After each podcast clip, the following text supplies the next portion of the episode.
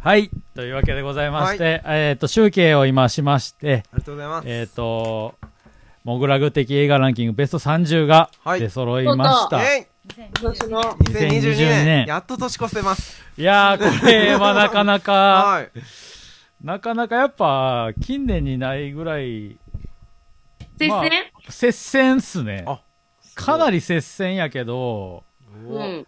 うん。いや、ほんま1位以外は、ほんまに僅差って感じですね。えー、なのでず抜けてるんですか ?1 位。は、1位だけちょっとポイント飛び抜けたかなって感じですけど、だからポイントとともに紹介したいと思っています。えっ、と、ちなみに今、速攻、即興で集計したんで間違ってるかもしれませんが、最終的な集計結果は、モグラグのサイトの方に掲載しますので、あの、配信で見た映画とかの参考にどうぞということでございます。本当になるのかっていうね。なります それでは、個人の思いめっちゃ出ちゃうから。なります。いや、でも、この30本は多分、見て損はないものではあると思いますけども。ということで、いきます。では、モグラグ的映画ランキングベスト30、第30位は、はい同率です。だから厳密には今回31本あります。あ、はい。同率1ポイント、はいナワリヌイとあ、そう、ラブサンダー。おー。あそして、29位。はい1ポイント。えー、ポイントの中は、あの、最初に言ったルールで上下関係がついております。29位、1ポイント。神は見返りを求める。あ27位、1.5ポイント。ブラックフォン。おあ。ー嬉しい。あ、ごめんなさい。28位ですね。あ28 28位、ブラックフォン。はい。で、27位、1.5ポイント。エルビス。おー。うん。えー、26位、2ポイント。パリ13区。あー。25位うん、2ポイント。ハウス・オブ・グッチ。おー。あえーで24位、はいえー2ポイント。ドクター・ストレンジ。マルチバース・オブ・マットです。そして、22位、同率。パラレル・マザーズー。ああと、ギレルモ・デルトロのピノッキー。オ。おー、なんー。あー、かいいですすごい。ね。名、監督。で、第20位も同率です。2ポイント。ブルーバイユーとうんザリガニの鳴くところ。第、これすごいほんまに刻んでる。あめっちゃ近接戦。う19位、は2ポイント。プラン75。ん。おー。あここまで1ポイントと1.5と2しかない。あ18位、2.5ポイント。スズメの戸締まり。ー。お17位、3ポイント。RRR。ー。おー、意外と低い。いや、こんなもんでしょ。ベスト10に入ったらたまらんで、これ。15位、はい同率です。はい。コーダ愛の歌あと、アネット。ー。あねと。あ14位、3ポイント。ー。うんスティルウォーター。うーん。あー。沖さんの情熱が。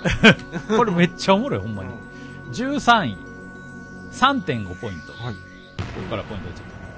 フレンチディスパッチ。あー。おーおー。あ、なんだかんだ上行きましたうね。ん。12位、3.5ポイント。はいブラックパンサおあー。11位、3.5ポイント。カモンカモン。あー。行くな。そして、第10位、3.5ポイント。はいこちらアミコ。あ。ああー。あ、ちょっと嬉しい。めっちゃほんまに今年マジ接戦っす。あめっちゃ刻んでるポイント。そして、9位。3.6ポイント。あ。はい。アンビュランス。あ ベスト10に入ってしまいましたね。マイケル・ベイが。そして、第8位。うん、第8位、4ポイント。探す。第7位、4ポイント。チタン。第6位、4.5ポイント。シャドウインクラウド。ベスト5がちょっとポイントが6に乗っかってますね。うん第5位、6ポイント。リコリスピザ。第4位、6ポイント。ザ・ファーストスラムダンク。おー すごいー。もう、沖中君だね。すごい第3位、6ポイント。X。ああ第2位、6.5ポイント。トップガンマーベリック。ーあ。あー。来たかここまで、ここまでは近年稀に見るポイントの刻みになってます。あー。うんそして、堂々のモグラグ的映画ランキング、もうあれですね。第1位、ーはい。はい。あれですね。10ポイント、あ10ポイント。わあ、すごい。ノーイェーイ。プになりました。えっと、おめでとうございます。すごい。ノープノープが強い1位。強いいや、ノープでしょ。いやもいうや、ノープこれでもですよいいんじゃないですか？いやいやいいですだってノープ良かったっすノープが唯一多分3人ともベスト10に入れた。あノープだって人生で10回以上見る映画あいだよ。やいや本当になんか見ちゃいますねノープはうんまあ、そん、う。うんんまあ、その、なんつうの、こう、3人のうち1人しか見てなくてとか、2人見てとかは、まだ、なんていうの、伸びしろがあるんやけど、3人見てそんなに上がらへん映画っていうのはやっぱそこが限界かなっていう意味では、3人見て1位は、ないなく。ううんんうん、全員が映画館で見たいと思ったし、はい見た結果良かったっていううんことなんで、良かったすねいやマジで良かったですね。いやーしかし。いやいいいいやっぱいっつもいい感じになりますね。なんか。でもやっぱこんなにポイントが競ったのは多分これまでにな大体トップ3ぐらいは、うんこうドーンって抜けるんやけど、うんうん。誰かが1位か2位に上げて、はい。あと何人かがポポイントに入れてるのが2作品3作品は毎年あるもんなんやけど、今年はそれが、まあ、ノープしかなかったうん。とも言えるうんすごい。いい感じですかね。まあでもまあ、映像も圧倒的ですから。いやもうそうですね。うんかっこいいし映像もいいしストーリーもちゃんとあるし。まあ逆に言うとでも一番開始に森田君が言ったみたいにはい。飛び抜けたのがなかったのかもしれないね。ねその今年を代表するみたいなんがなくてみんなの個々の趣味が反映されてるのかもしれないですね。でも今年を代表するって言ったらやっぱノープなんだ。ノープ。うん。まあまあまあまあ。まあ現代性もあったし、うん完全オリジナル新作で、うん。で、まあ、ね、この監督の3作目やし、まあ、フレッシュな監督の表現っていうのが1位になるのは、まあ、いいことではある。うんジョーダン・ピールは自分がオリジナルでしかやりたくないから、うんあの、なんだっけ、キャンディーマンは他の監督にやらせたんだよね、話あを。うーんもう自分が絶対に、もう、オリジナルで脚本を作る。うまあん本人がね、作るの、書けるならね、その方がうんいいだろうし。それでこれ出してんだからすごいよね。いやすごいっすこれまあ、上からさらっていくと、まあでも結構、上の方は喋ってるね、ちゃんと。喋ってて、えーっとね、喋ってないとこまで降りていくと、プラン75の19位ぐらい、ままでそれ以外は喋ったね。俺俺一人しか見てないやつねね、でも、評判がいいよね。いやもうぜひ見てほしいですね。もう倍賞千恵子が超いいですよ。マジで。大将千恵子ってめちゃくちゃいいよね。いやめっちゃいいんですよ。いや本当によくて倍賞千恵子。あ待って、もう一人倍賞みこみつこういいんですよ。うん。やっぱりあの最近陽気楼見たんですよ。うん、め最高だよ。最高でした最高なんですけどでもやっぱ千恵子がすごいいいんですよ あれ？えっ、と、トラさんの方が千恵子だよね。千恵子ですねはうんいいいんですよ。あの、私ごめん、みつこの方が好きなタイプだわ。あ、み、いや、みつこもいいんですけど、あの、ちえこも、今、みつこ化してて、わか、わけわからん。あの、なんか、強さが、強さがすごい出る、うんうんうん出てるんですよ。真の強さはい。がね。なんかそこが、その45歳を死ぬってところのさ狭間で、垣間見えるんですよ。あの、もともとはちょっとチェコなんですけど、でもなんか、三重子が出てくるんですよ。うんそこを見てほしいですね、やっぱり。そうだ。ああ。三重子って誰やねん。謎の第三者。うんみつこ、みつこみつこが出てくるんですよ。なるほどね。めっちゃいい。あ、これはなんか久々にうんやられたな、みたいうんいやで、次は、まあ、ブルーバイユーですねな。。あ、まあ、それは見れてないのでまあ、あれですけど。これはいい映画でしたね。まあ、韓国系アメリカ人の移民の話やん。なんやけうどん、まあ、あの、主人公がすごい、あの、ココリコの遠藤に顔がそっくりなんやけど、うん。ええー、なんか見る気なくなるわ、それ。だけど、この主演やってる人が、監督と脚本もやってるっていう映画で、ええあの、まあ、もう、もう、ほんまこれは、まあ、ずるいけども、最後ですね、やっぱり。はい。あの、うん本当にもうたまらんエモーションがあるけど、まあ、ペロちゃんが今年はいい映画を外すっていうあいう意図にははいかなり反するかもしれない。あーまあ、まあでも、途中は結構いろんな、もう、きついシーンも結構あるんで、うんまあいい映画かなって感じですあ。ミ。セス・ハリスはもともとなんかバッドエンドだったらしいんですけど、えーあのえ絵本とかそういうやつなんですけど、うん。で、それを今回いい話に変えてるんですけど、うん。そこが、で、すごい良かったのは、だからディオール、あの、普通のお掃除を手伝うおばさんが、家政婦さんたち、そうそうそう、が、ディィオールのドレスを見たときに、これ私超似合う。つって、うん買いに行っちゃう話なんですよ、ディオールに行って。で、その時の、あの、ディオールの本を、あの、服を見た時の目の輝き方が、もう服好きだったらわかるんですけど、まあでも絵絵を見た時の何でもなんか自分にとってやばいものを見つけた時の、あの、ときめき方がめっちゃいいんですよ。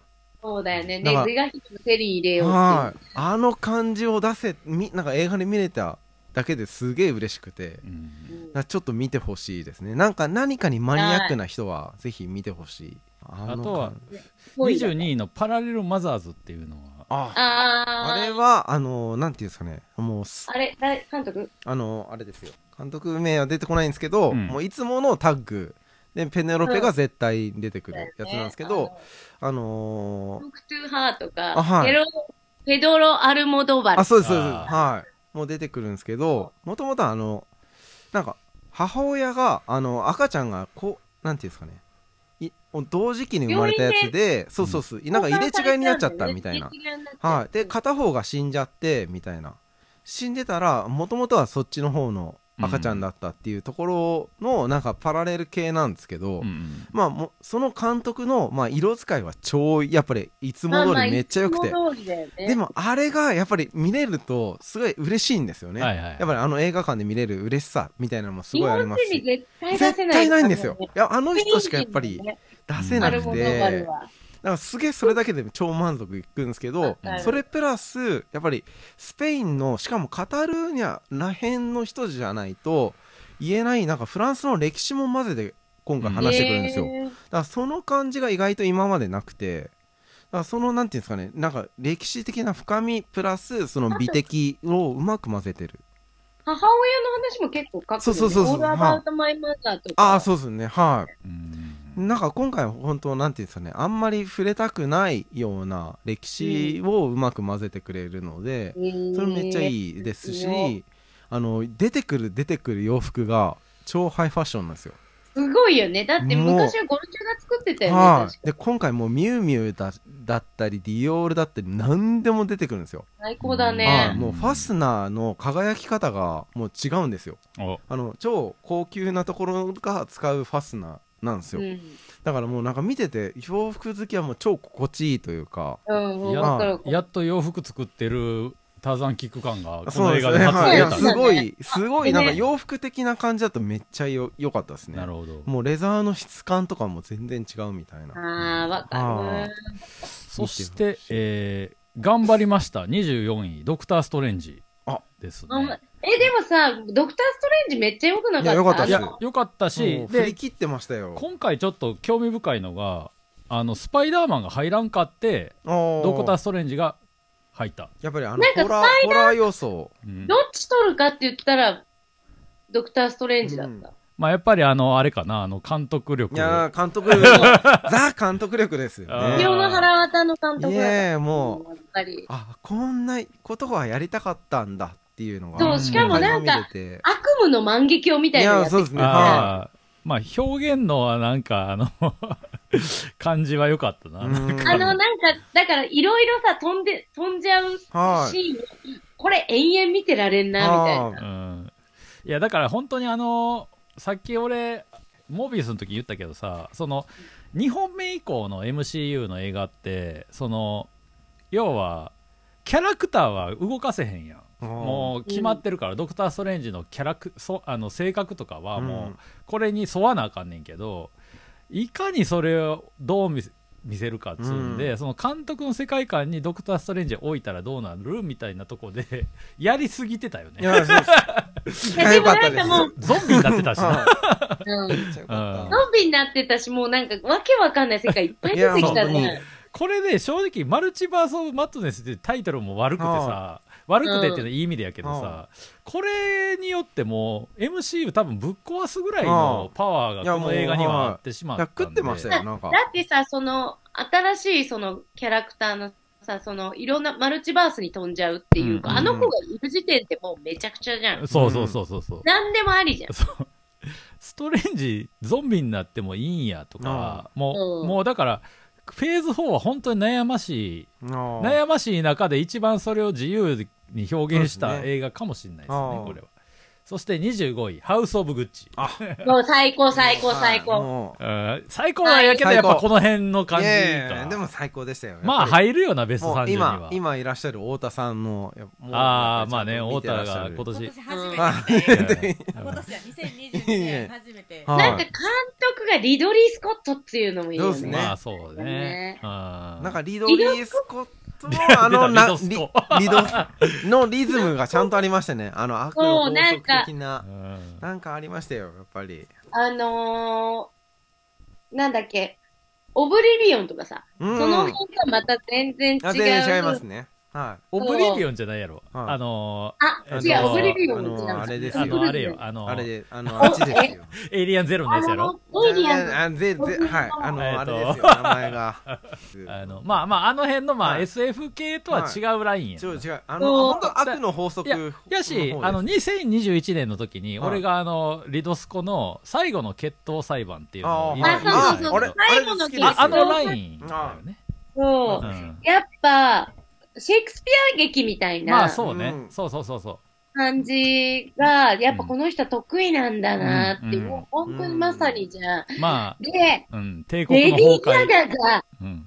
最高。うん。いやよかった。でもなんで、あの、なんかちょっとバカなうん。次男的なやついたじゃああないですか。はいはいはい。あれすごい良かったのに、ん。なんであれ良くないのかなっていうちょっと不満がありましたね。なんか。よよく泣いてんの？いやなんかデザイン良かったじゃないですか。なんか面白かったし、なんかもう本当にあからさまなバカうん。がファッションやってる感じが、すごいファッションっぽくて。いやあれなあれだから めっちゃ良こかったうですよね。一応アートをやってるこっちとしてはは胸が痛い からあいつのその間違ったアーティスト感。はい。あれが、ああれがいやあれが一番多分俺アーティストっていうかい、や今回のこの映画はさなんかこう、は経済的に、はい。経済を中心とした政治によって、はいまあ言ったらこのグッチが、はい帝国が崩壊していく話やから、はいはいあいつはもう超イノセントでいいんやけど、今回のお話でははいすげえバカに書かれてるっていう。でも良かったですよね。いやいや、俺は超感情移入するよ。俺はあいついい悪いは、はい。ああいつのの洋服を俺は欲しい。そうそうそうほあいつの洋服は欲しいって思いましたよ。うん私だって、レディー・ガガが着てた、はいあの、ド派手な、はい。いかにも成り金みたいな、あはいこのグッチめっちゃかっこよかったけど、そうあれ、本当に、あのーハイソサエティだとバカにされあ、るやつ。そうですね。はい。でもそれを込みで着て、楽しんまで。真っ赤なスキーウェアがやばかったよね。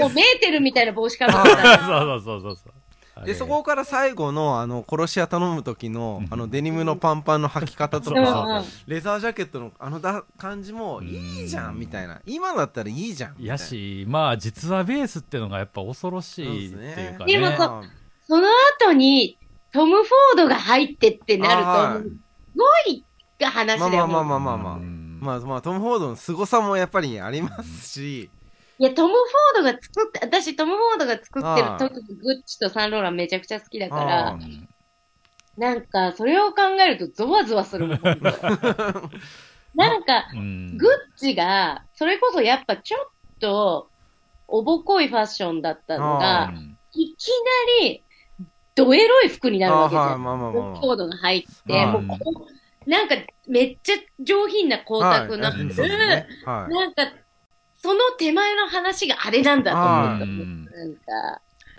まあだけどテーマとしてはやっぱ金加工をやっぱりその今後見れるのは俺たちの楽しみでもあるなっていうかリアルで知ってる部分も一部ある過去をこうやって知れるっていうか。でしかもまあ言ったらこうリコリスピザみたいに70年代とかをテーマにした映画は他にもあるけどでもそれって結構プライベートな思い出にリンクしてる映画が多い中でやっぱハイファッションってあある種のこうフィクション性がもう存在にあるからさあ一個のなんつうかもうよくわからんそれこそ政治問題に近いぐらいの謎さがある分映画として見ると超いいテーマになるよな、うん。まあでも本当そうだと思う。だって、うん。あの、まあ、グッチ、エルメスとか、うん。もう王室だから、あれは、うんそうね。貴族うんの話だかうら、ん。代々やってきて、うん。で、本当トップ。で、普通の人入れない世界だから、うん。そこに、もうとにかく私は、金持ちになりたいんだって、女が入ったらどうなるのかって話。まあ最高でしたね。そう。うん。ノラが、ノラがさ、いきなりさ、うん。金持ちの家に行ってさ、もう、た我が我が、なんかいやいい映画でした、いい映画でしたね。そう、だって多分、ガガのさ、あの、本当の人だってさ、もうちょっとおとなしくて、うちのお父ちゃんがなーとかやってたら、うん。もっとうまくいって、残ってた。うんでこうやってさらっていくと26位のパリ13区。あいい映画ですちょっと見れてないちょっとなんか見れてない感じ。えっとね、コミック原作で、あそうなんだね。うん。えっ、とね、監督が、えっ、と、預言者とか、うん。デーパンの戦いとかの監督で、ああはいはいはいはいはいはいはい。で、えっ、と、脚本が、えっ、と、燃ゆる肖お女の肖像のはいはい監督兼脚本やってた人うん。が脚本で入ってて、はいはいはい。で、えっ、と、パリの今の若い子たちの恋愛観をオムニバス形式で緩く繋がってんだけど、描くっていうので、うん。なんか恋愛映画なんだけどめちゃくちゃドライなの。で、主人公の女の子もそんなに可愛くなくて、中国系で、なんか、まだ、まあ、二十歳そ、20代前半ぐらいだから、まあ人生もうまくいってなくて、ぶっとしてて、みたいな話で。う、ん。で、地味なんだけど、監うん。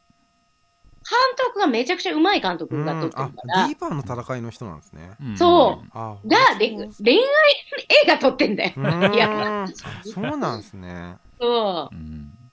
ディーパン見直したから、うん。おかげで。まあ確かに。ああの映画見直したくないけど な大好き、でも。うん。なんか、この、あえっ、と、名前忘れちゃった。ジャック・オオデディアーィアール。ジャック・オディアール。ジャック・オディアールは、とにかくこういうフィルムノワール、うん。とにかくめっちゃ、ね、戦う映画みたいのが得意なのに、うん。恋愛ものってどうなのと思って見たら、うん。しかも現代の若者、無理じゃない？おじさんだしって思ったら、めっちゃい、すっごい小さくいい作品。ああなるほど。で、えー、27位エルビスですね。エルヴィスもうだ、最高でギラギラ。バズ・ラーマうンんの映画は、ギラギラしてるから、もエルビスにぴったりだなって思って、予告編もずっと見てうて、うん。近で年近年でもこういうなんていうのその自伝的ななんか、ひはい。あの多いよね。多いですねあのでもねうん。多いんだけど、うん。これはね、違う。バズ・ラーマンの映画だ。うん。ああなるほど。どどこが違うの？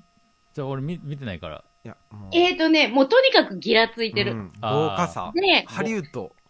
ハリウッドですよ。ザ、そザ・ハリウッドっていうか、ザ・ショーって感じ。うん。ああなるほどね、なんか最初にバズ・ラーマンのマークが出るの。うん、あの、ワーナーブラザーズみたいな感じで、うん。B、BL ってあの、スワロッキーでギラギラしたマークがビャーって出て、で、あ、私たち、もうバズ・ラーマンの劇場にいるんだなって。あうんで、そこから始まるんだけど、で、分割画面とかすごい使っててその映像が全部違うとか、あ。はいはいはい。めちゃくちゃなこともやってて、はいはいはい。なんだろう、本当に映像が贅沢で、うんで、ストーリーもスッて入ってきちゃうから、うんミュージカル見てるみたいなうん映画かなと。まあヒットソングも多いしなエルビス自体は何回もレ映画化されてるけど曲をさ、全部知ってるっていうのもいいよね。ん。なんとなく聞いたことあそうそうる。う。んあもうあみたいな。全部知ってるみたいなのがそすごいまあアメリカ人にとってのスラムダンクみたいなとこあるんやろううん。う。ん、ちょっと違うかも。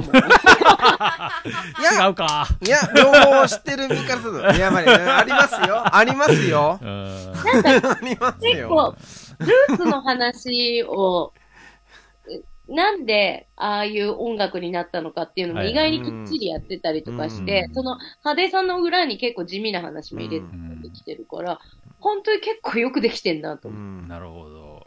う。うん。ということでちょっととりあえずベスト30は大体触りました、ね、はい。あ、なのでここでちょっとあのーまあ総括に入る前にはい。うん、ワースト。あ、ワーストをちょっと。言ったよ言っておきたいかなと思うんですけども。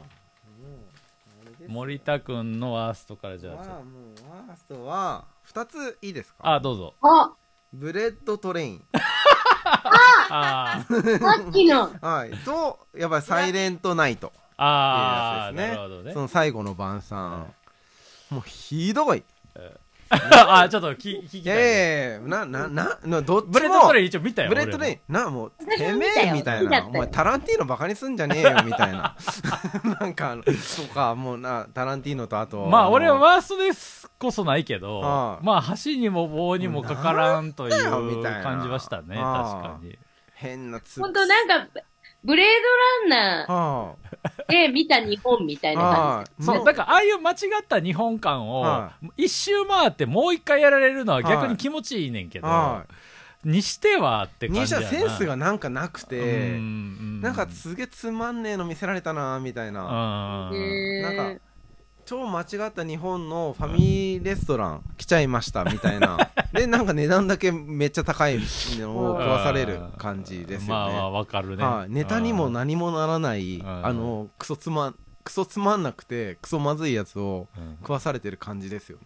あとなんかあのめっちゃどうでもいい自分のこと気持ちに気づいたのがさ新幹線って一応実行一回もやったことないやん。ああはいやだからあんなことせんといてほしいって思った新幹線の無事故神話をやっぱフィクションとはいえ壊されるのはちょっとなんかあれやったね。だから私、ロストシティを見に行って、ザ・ロストシティ。ああ見ました俺も。うん。見に行って、はい。あの時に結構宣伝でかかってて、同じ人物が出てるからさ、はい話が繋がってんのかなって思いながら見に行ったら全然繋がってないけど、うんうん。お互い友情出演してるみたいな。私はいいなって。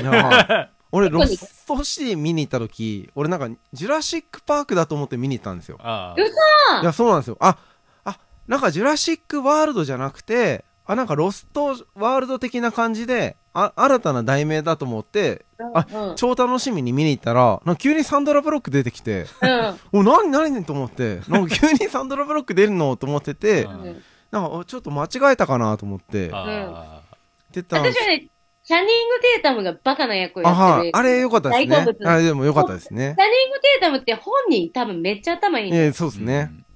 なのに、すごいバカな役やってくれる。もうトリそプル X れがもうないんかありがたくってさ、なんかこの間、えっ、と、久しぶりにし、あのー、コーエン兄弟のシーザーって映画を見た。あはい。あその中でもチャニング・テータも頭空っぽの役者の役やってて、で、なんか、それも、うんやっぱチャニング・テータもすごいなって思。いうや、本当に本当に。まあ、あ、あそこのくだりだけちょっと面白かったかもな、確かに。イコールゲイみたいな、なんか、それ、そうその印付けすごいな。はい。そううんえ、じゃあ、ペロちゃんのワーストは？あま、まあさっきから散々話してるシン・ウルトラマン。新ウルトラマン。ああ、シングルトラマン。もう一本言うなら、はいうんネットフリックスのオリジナルで出てるジュソ。ああ、知らん。あれ？あジュソってあの台湾のやつですか？そあのほらう。POV で撮ってるやああはい。ああれ見ました見ました。でもあれめっちゃ評判いいですよね。つ。評判いいけど、なんか全然だったの。うーん。うちあ呪いのはいやつですね。そう、なんか呪い、呪いのビデオみたいなやうん。つで、ベロベロバーみたいな表現が多すぎちゃって、あなんか、評判がいいのってみんな慣れてないだけなんじゃないかなと。まあ確かにまあだからまあまあまあまあまあまあ。まあでもなんかあれがいいって言われるのも超わかりやわかるっちゃわかりません？なんか。なんか、結構すっごい楽しみにして評判うん。いやそうですね。いや め、ぜ、えー、嘘と思って。なんかあのブレアウィッチから一歩も進んでない映像見せられたことないんだよ。まあまあえーうん。ああ、なるほど。はい。あでも POV ってやっぱ限界があるかあら、あでもなんかあそこ映像表現としでて、まあでもかんあの台湾とかのちょっとした民族性を出してくれてたから結構まあ見れちゃ見れたじゃあ見れましたね。評判がいいだけに本当に。ああまあまあまあまあまあ。そこまでですよね。ーなるいやもうほどね。怖い表現いっぱいあるからわかるんだけど、うん全部ベロベロバーみたいな感じで、わーみたいな。うん。太田が一番あ、もう分かった分かっったみたいな。ああでそうじゃあ私の今年の去年のはい。2020ワーストは、はい。バズ・ライトイヤーですね。ああ、見たんだ。すげえわかる。俺も見ました。あそれちょっと話しましたよね。なんか。うん。なんバズライトイヤー。かあのー、さいや一番悪なのはトイ・ストーリーのキャラやってことが悪なんですけどいやそう思いますはい。あの設定がそもそも意味がわからんくて、トイ・ストーリーっていう 3DCG アニメの主人公の男の子がこれを見てバズ・ライトイヤーのうん人形を飼ったうんっていう設定うのん 3DCG アニメなんやけど、うん。それなんなんって。はい 俺はどういう風に見たらいいのっていう。あれであれじゃないよねっていう ところになりますよね。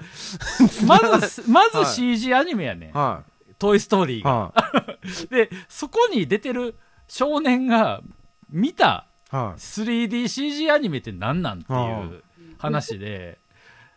当時「トイ・ストーリー」っていうのは 3DCG アニメの革新をはい。革命をはい。90年代にやったアニメなわけやから、変あのそのキャラが見てんのは 2D やん、絶対に、うまず。うんで だから俺はまずこれはどういう視点で見たらいいんやろうっていう。だからうん。これはだからあの世界観におけるうん。実写として見たらいいのか、ああそうですね。アニメとして見たらいいあのか。分からへんっていう中でストーリーが超凡庸で。うん。そうなんだ。そう。すごい。あのすすごいあすのいわゆるヒーローアニメ前としてるわけ、うん。だからこれって俺は今何を誰の目線で何を見てんのか、うん。何を感じたらいいのかが分からへん上に「あのトイ・ストーリー」っていう素晴らしいシリーズを、にまあちょっとした傷をつけたうん。作品っていう意味で超悪。いや 俺はもうあれ見なかったことに なんかあー、すごい。はいそれもあげたくない。記憶の改ざんが行われてる。これねあの本当にあ。のねもうマルチバースと言ってくれってぐらいこれが、はいやつでしたね。マルチではないバースやからはいや、厄介っていうか、はなんか今あげたブレッドブレイン、うん。あトレインと、うん。あのーサイレントナイトに関しては、やっぱりつまらないっていう意味で面白かったっていうところもちょっとあったりはするんですけど、バズ・ライトイヤーに関してはもうあげたくもない。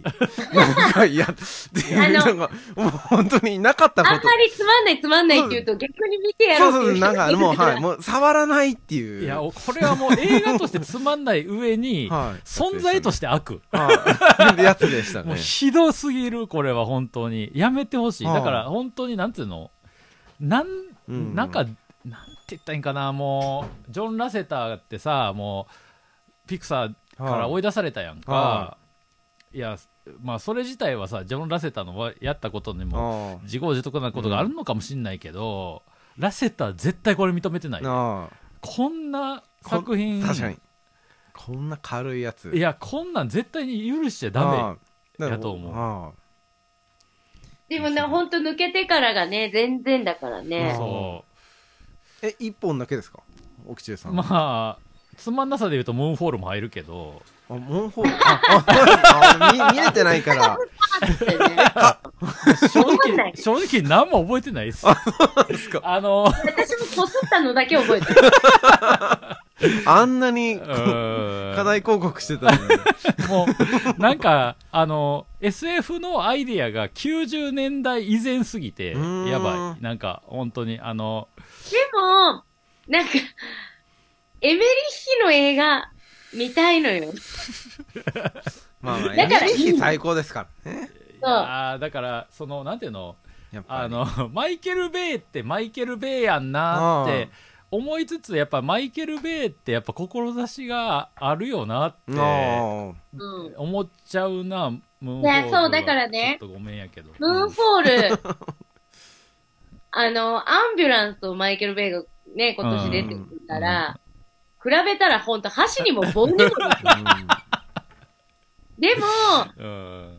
どっかで、いい作品は、今後も出てくるんじゃないかと。来ますよやっぱり。エメリッヒがお金を稼げるように、稼げるっていうかもう持って、持ってはいるだろうけど、その作るうん。予算をうん。持ってこれるように酷評はしたくないなと。うん。い。や、いや、予算はかかってたよ、あれは。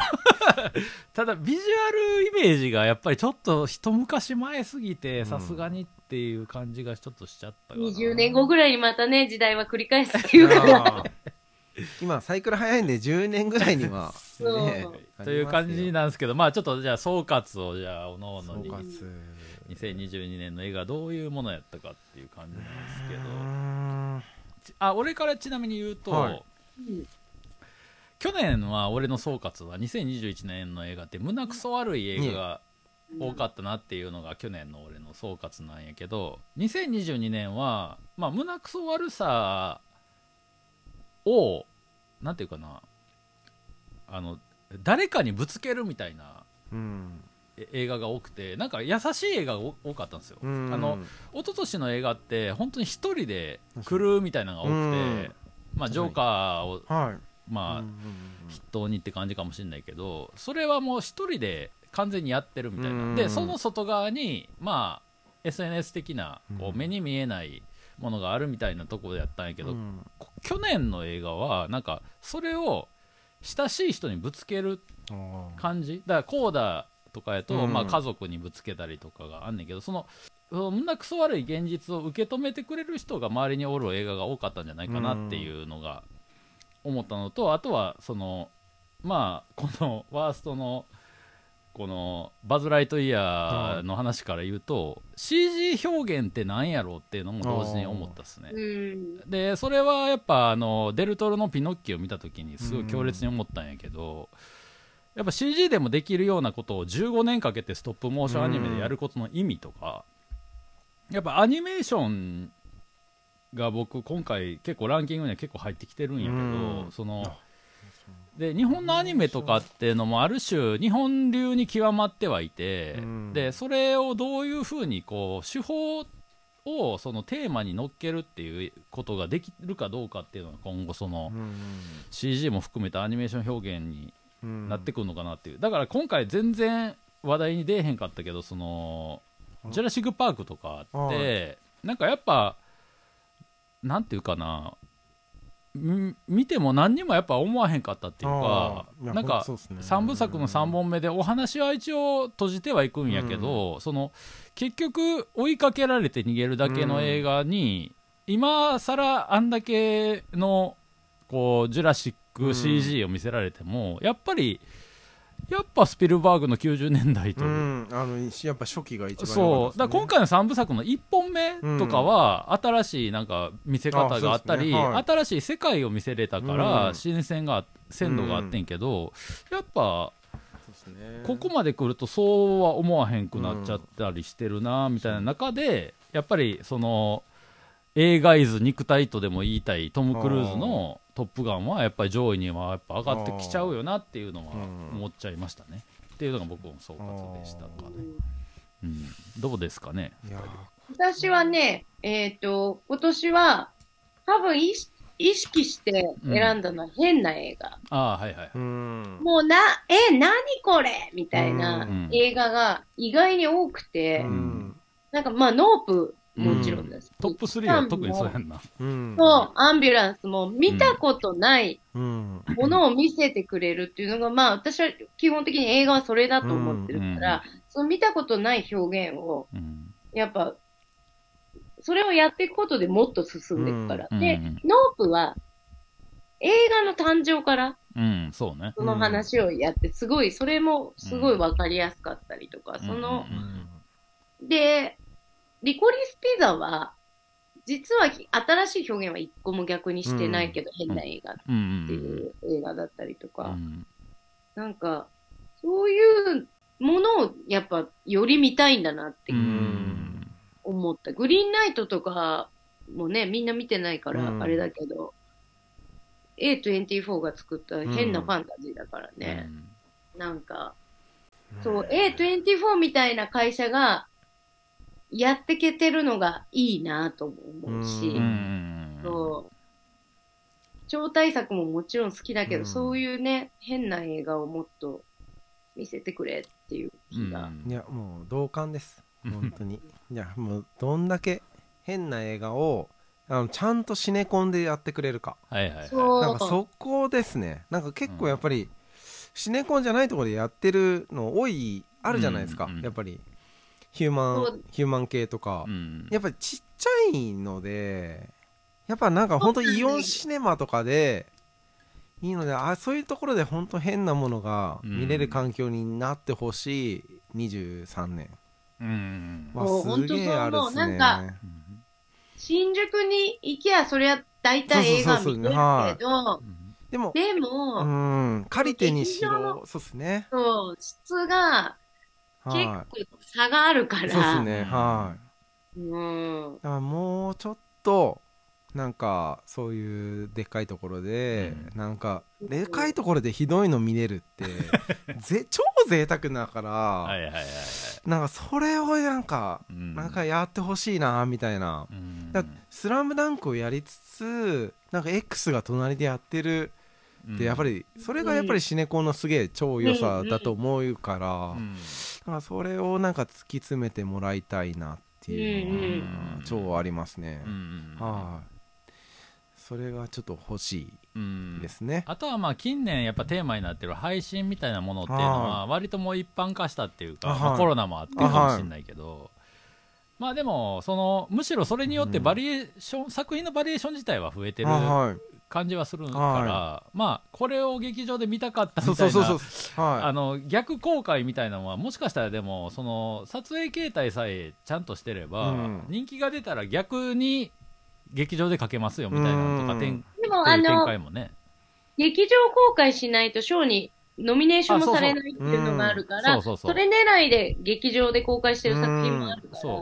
ら、だ日本うん。だからそうですね。だからホワイトノイズも、うん。え入れてないんですけど、うんやっぱり配信しかやってなあのえ映画館でもやってるんですけど、ちょろっとしかやってない、ちょろっとしかやってないんですよね。ノアバーボンバックの新作だから、はいだからあれをやっぱり劇場でなんか多くのところで見れたらまた絶対評価が変わる作品だったのでなんかもう変な映画こそ本当に劇場で、うん。てかシネコンでうん。やってほしいなっていう。そうねまあでもそうありますね。ね、映画館でラムみたいのがかかってるそうそうそうう。そうなんですよ。ラムもいいんですけどやっぱりあれってなんかテレビでとか家で見ると、やっぱりそうなっちゃうんですよね。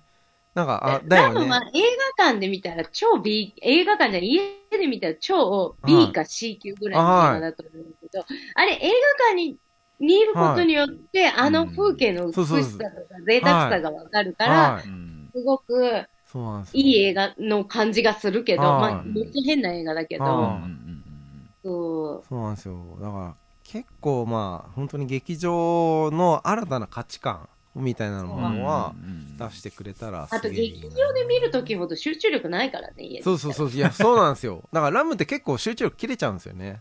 切れちゃうとあれ。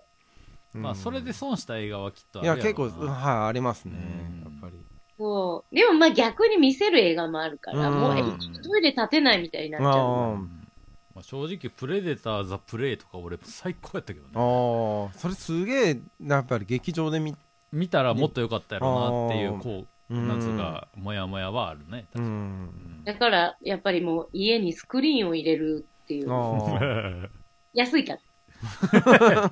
確かに。うん。まあそんなところですかね。はい。ね。今年も頑張って映画見なあかんな。はあかんな言うてね。うどんどん皆さん見ていきましょうみたいな。やつですね。まあ言い切れて。いや、でももううんほんと60本とか少なーって感じ。いや少ないですよ。まあでもまあペロちゃんは環境的にな。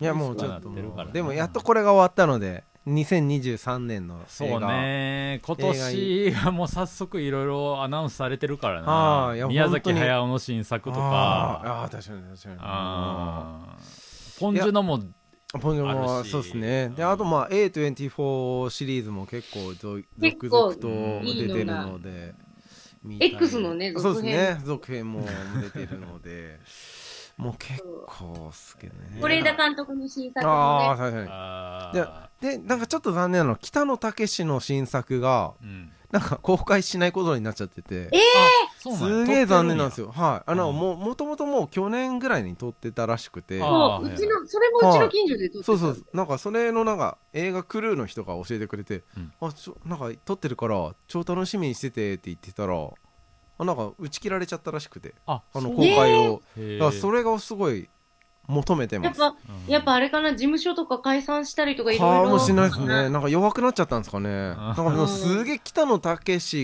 が週がすごい欲しくて。あわかる。ああなんかすごい欲しいなと思って。で調べたらそんな感じの情報が出てきたみたいな。あなるほどね。なのでちょっと、はい、公開してほしいなみたいなのはめっちゃありますね、いやいやでもまあ今年もまあいろいろねまあちょっと MCU との向き合い方ちょっと俺も考え直さなあかんなって感じなんですけど。まさかの。まあまあまあちょっとあの、うん。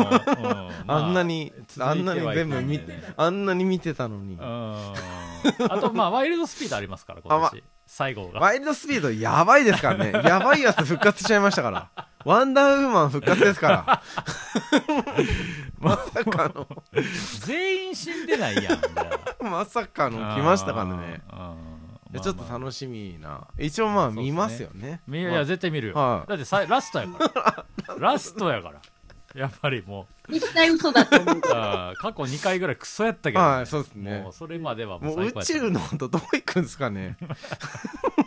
いやいやマルチバースじゃん、マルチバースで生き返るしかない。だってバルハラじゃない？バルハラに。ガルガドットだって飛行機が爆発して死んだんやから。マルチバース以外ないしうんもうバルハラかもしんないそれは。ああ。うん。うんもうまあもうまあじゃあ、そういうのも含め、そうですね、あの、本当予告編を見てる間が一番幸せってあそう。いう。そうですね。ね。いや確かに。まああの今年は上半期映画談義もしたいと思ってあもうそれまでちょっとあの新メンバーをハンティングします。あ、はい。はあなんかこぜこひでこちらで募集も。ああそうですね、はうん。ここまでってやつだ。ぜひぜひって感じですけど、はい。まあまあこんな感じでしたかねということで、じゃあまあ皆さんはい。じゃあペロちゃん。映画ってあ出た、はい本当にいいものですね。それではさようなら。さよなさよなら。らさよなら。お疲れ様ですまた。ねーまたペロちゃん森田君ありがとうございました。いやおめでとうございました。お疲れ様です。明けましておめでとうございおます。疲れ様でした.